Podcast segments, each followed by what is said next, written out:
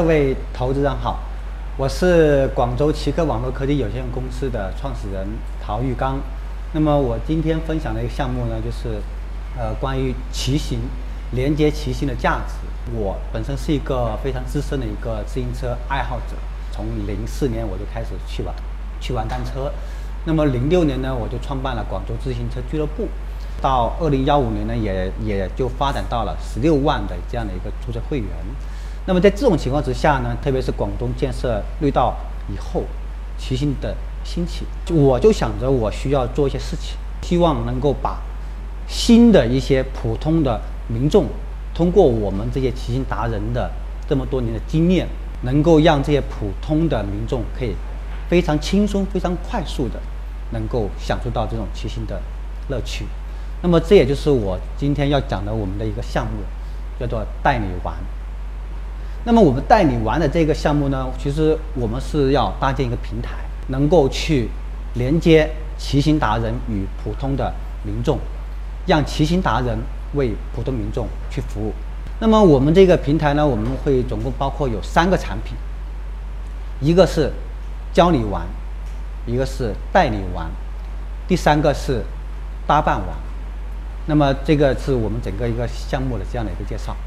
我们的团队呢，目前我们是有有三个人。那么依托我这么多年的这样的一个经验，以及依托我广州自行车俱乐部这样的一个资源，首先是由我来作为整个项目的一个主导。那么我们的另外一个投资呢，就叫做黎明标，他是从澳大利亚墨尔本留学回来的。那么他有非常丰富的一个国外的一个这样的一个留学的经验，他也很清楚国外这些自行车运动的发展。那么他回来中国以后呢，他在国内是从事自行车贸易的，对整个自行车行业有非常深入的一个了解。那么我们的呃第三位创始人呢，就是张焕良，那么他是我们的 CTO，那么他会为我们来去负责整个项目的一个技术的开发跟维护，这是我们整个团队的一个优势。他是我在天使会项目里面感觉两个资源最好的。项目，但是呢，现在感觉它有资源不会用，对，我就指出其中一点，我说你现在，呃，这个这个方向已经是完全错误，你要找到那个那个切入点，不是找商城，对，那个商城很累，对，然后呢，你放的那么大的那个会员那个那个人数不用。不用，对，我就觉得真的是，哎呀，真的是 当时是觉得非常非常可惜。鱼缸呢，它是它是我们。之前打磨的时候还是还是相对固执的一个，就搬了半天没搬过来，最后好不容易搬过来了一个。浴缸讲讲心得感受，在这个过程中我是很痛苦的，嗯，对，因为呃，我其实当初做电商，刚开始做做一起做电商项目的时候，我就已经背负了那个阿彪的他的一个初期的一个投资，对，所以后来第一次。跟你们讲完我疫情那个电商的那个平台以后，真的我回来以后打击非常大。我是觉得，其实我是怎么会方向错了呢？我我之前已经想了那么久，然后呢又跟梁总又又有过几次的的 沟通，其实也真的也走了很多的弯路。首先你们要定下来这个方向。商城，我估计以后往后很长一段时间，我们不应该把它放在我们的首位，也不应该把资源投放在那个那个。这个是当时我们打磨最关键的一个东西。当时他光想卖货。当时我是做电商的原因，是因为我看好这个自行车的消费，就是没有考虑到这么深层次的一个这样的一个问题。所以在这个过程当中呢，就是说在在呃何总跟梁总打磨的过程当中呢，确实颠覆了我很多的一些想法。也让我去深圳的重新去反思、去反观，我原来的这个资源应该怎么用？因为中国人对这一些他他有有戒心，有戒心的话，而且有淘宝在，有其他的在，可能你的价钱无论你是便宜到什么阶段，人家首先去买东西就首先去找淘宝，这个不是你们的优势，你不能不可能干掉淘宝，是不是？但是你十几万的会员你放在那边实在是浪费啊。对。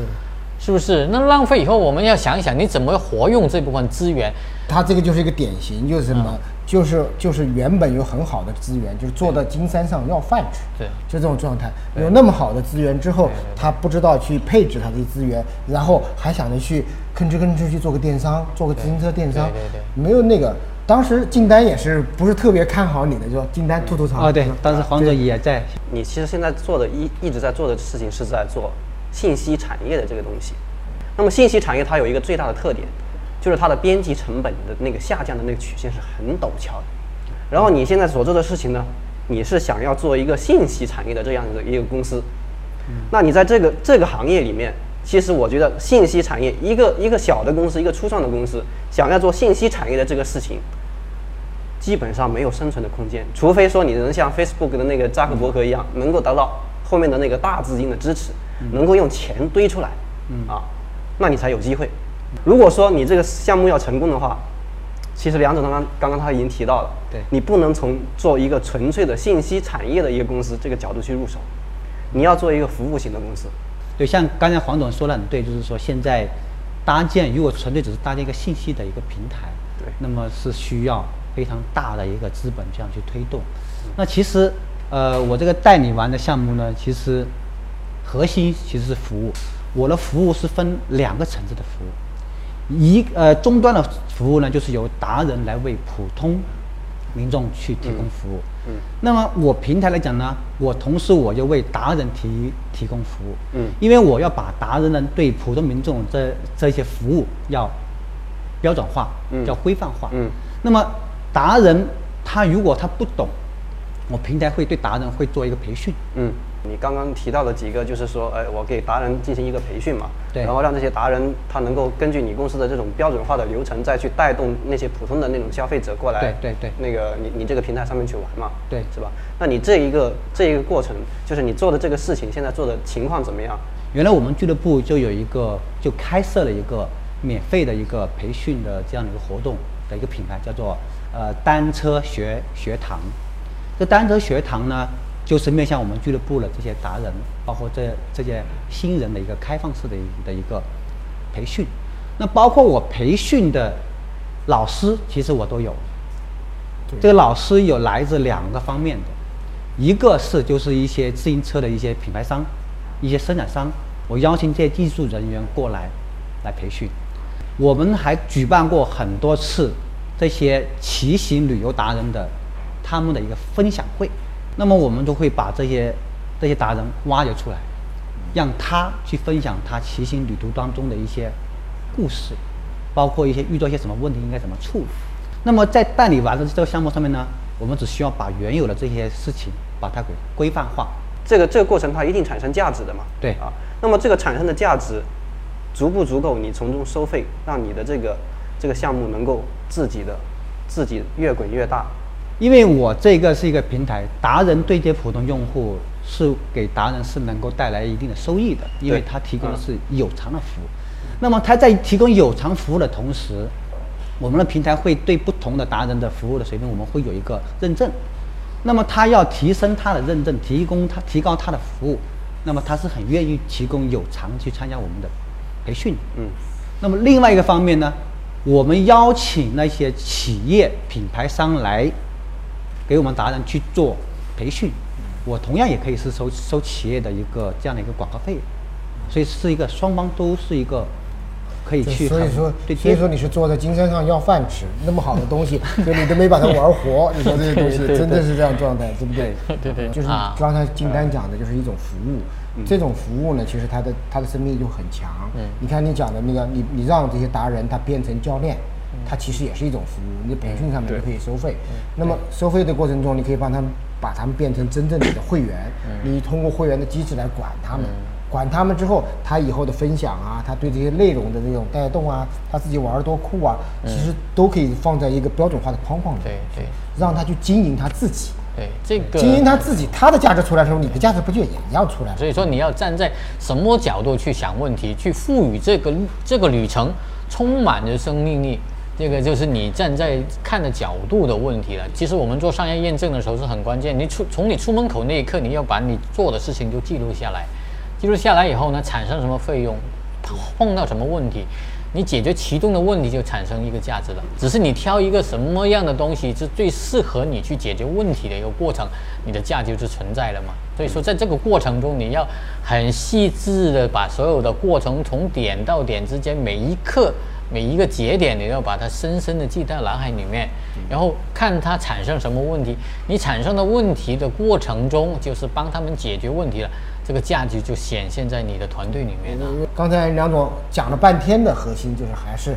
你这块的那个商业价值，其实你还是要充分的去发掘，每个点上面都是一个很大的金矿。还有几个重点就在于，其实你在经营人这上面呢，其实你花的时间是太少了。嗯，你反而是在经营你讲的刚才讲信息啊，或者这方面东西，你花的时间太多。把时间花在做你的那个商城，做那个 APP 上面了，那个东西费力又不讨好。其实我觉得你现在重要的还是先把你的商业模式先定下来。对，有这么多的方向去可以尝试的，叫每你每解决一个问题，你就产生一个价值。对，你产生的价值的话，那你就有可能从中收费。那你要把这些我能够解决的这些问题。一个一个的列出来，然后我用最低的成本一个一个的去试，然后试出来以后，你会找到一个能够给用户提供最大价值，然后你可以从这个价值当中又最容易收费的这么一个点把它提出来，然后把你的所有的精力集中到这个点上，这个时候才是你去开发 APP 做网站。其实 A A P P 的最大一个原因是你要做到有爆点的时候用 A P P 就最好，因为它省却你很多远距离控制的那个成本。但是如果你在都是在那个区域以内的话，A P P 就相对没有用了。刚才金丹讲的，怎么把这些商业价值给挖掘出来？这个东西你要学会做减法，其中哪一个是最大的，市场规模是最大的？OK，那你可以舍去一些小的，集中精力来搞最大的也可以。要不你这个样子方向是说你现在现存这个样子，两方面走，达人这块令到它变成专业。剩下这一块呢，通过管理形成一个一个短期的旅游项目，但是这个旅游项目有没有爆点或怎么样呢？这个是你赋予什么内容的问题。一个问题是说你跨区域是怎么去管理？你像你在广州做完了，你深圳，你那么多年了，我跑过深圳。他现在是其实就是所以说叫试错，就是让在各个区域、外地区域开始去。做这种远程的这种活动，我我觉得他现在已经不是在一个试错的过程中，他其实搞了很多活动。你说，你看这种这种白人带他们去 去竞赛，他已经有在了，是，但是他不知道价值的所在。如果我现在是像你这个 CEO，我把这个转变过来，很简单，我把那个所有全世界搞自行车比赛的服务的最原始的数据拿过来。人家是怎么服务的？服务专业运动员的，你把他服务到那个那个普通消费达人上面。第二个事情呢，你培训你的达人，让他在你的俱乐部里面通过外面的竞赛，好像你广州跟深圳跟佛山的竞赛拿到名次，你整个群体就觉得高兴，为你而自豪，这个群体就很重的粘性，有凝聚力，很粘性对他关注程度就非常高。对，就是我要让这些骑人骑行达人，他让要让他们有一种荣誉感。就是让你整个整个社区整个社区要有一个荣誉，就为了你，大家都愿意去关注的。对，这个就是你你的凝聚力了。不仅玩的开心，而且也有也有荣誉感，同时还能挣到钱。那你想想看多好。所以说这这个事情在在商业的过程中其实很简单，商业价值在哪里？你解决了客户的问题，你就是价值。但是他们他们是要什么服务，你必须要清楚。你要站在他们的立场去想问题，而不是你站在。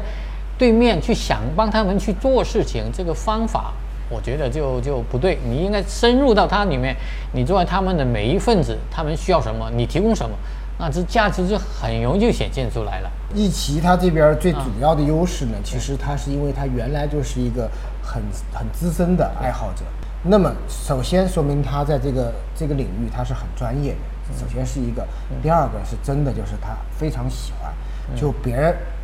不要他去干，他还是要去骑，这个是最关键的那个。第三个，这些粉丝的资源是一般人，就是说你没有通过这个这么长时间积累是到不了这个程度的？你现在要干的就是，就把这个基础给挖掘好，就把该挖掘出来的商业价值逐步把它挖掘出来。其实我觉得它没优势。呃，我们刚刚讲了那么久，其实我们忽略了一个很很重要的东西，就是竞争对手。嗯啊，现在它是在广州。广州已经有一个美琪了，嗯啊，美琪的体量是它的，大概是它两个数量级，嗯，他们两个做的事情其实都是基本上是一样的，它的体量是比我大，嗯，而且它有它的优势，但是呢，我跟他做的其实是会有差异化的。对，其实你刚刚讲的没错，其实我带你玩更多的只是一种，更多的是一种线下服务。嗯。第二个呢，美琪当然它也是出生于论坛，嗯，它是一个全国性的论坛，我是一个地方性的一个论坛，嗯，所以我地方性的这些会员、这爱好者的粘性是要比他强很多倍。所以我刚刚为什么一直强调说不要做信息产业嘛？做同样事情的团队在同一个城市里面，那就变成你们两个是直接竞争。你的那个东西，你说你有十几万，但是你的活跃度是远不如人家。所以说，我觉得你其实在这个当中你，你是后发，然后占了一个很大很大的一个劣势。如果我是你的话，那我肯定是。我就不走信息产业的这一条路了，就是这个网站啊，这些什么什么东西，这个这个线上的这个东西，我会有，我的策略是我咬住它，嗯，他做什么我跟着抄什么，然后我把我的精力我放到线下去。但是你做线上业务就完全不同了，它一个网站跟你一个网站的成本是差不多的。就我刚刚说的，信息产业的边际成本它的下降率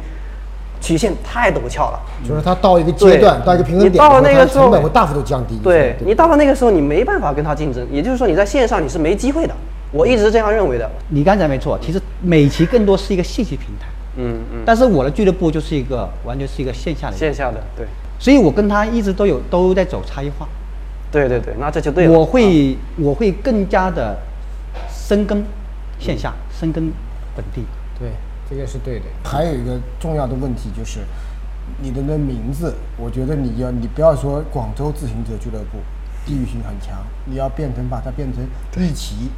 一骑自行车俱乐部，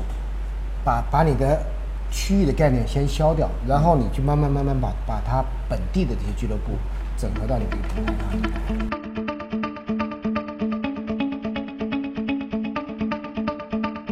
非常感谢天使会对我们这个项目的一个孵化，能够让我们有了这么大的一个转变，也让我们的方向更加的明确。那么其实其实对于我们现在来讲，最急迫就是说，其实我们是很着急，我们需要赶快去干。嗯那么关键就是一个我们是需要一个这样的一个资金的问题放心了，对后面我们资金的问啊还有一个人必须要提醒啊，不要走偏了啊，这个是很关键的。就是说你在做的过程中，你首先他第一步，第二步，你有一个详细的工作计划出来，长期的目标是怎么样？你要你要把自己的那个目标定得很详细，按这个目标去做，你一定要按据你现在的量来来来来设定工作目标。然后呢，达不到你一定要反省反省为什么达不到。你在创业的过程中，必须把这些小目标小一个一个的衔接在一起，一个一个放在杯里面。一粒一粒糖放进去，总有甜的一天。怎么走出这一步，怎么走好这一步，就是你个人能力跟团队能力的问题。包括你要验证这种这种呃商业模式，或者验证你你那那个商业数据，这个是很关键。以后你可能再融资或者再再弄的话，这个商业数据对你来说是非常非常的重要。有数据出来的时候，我们肯定会投钱的。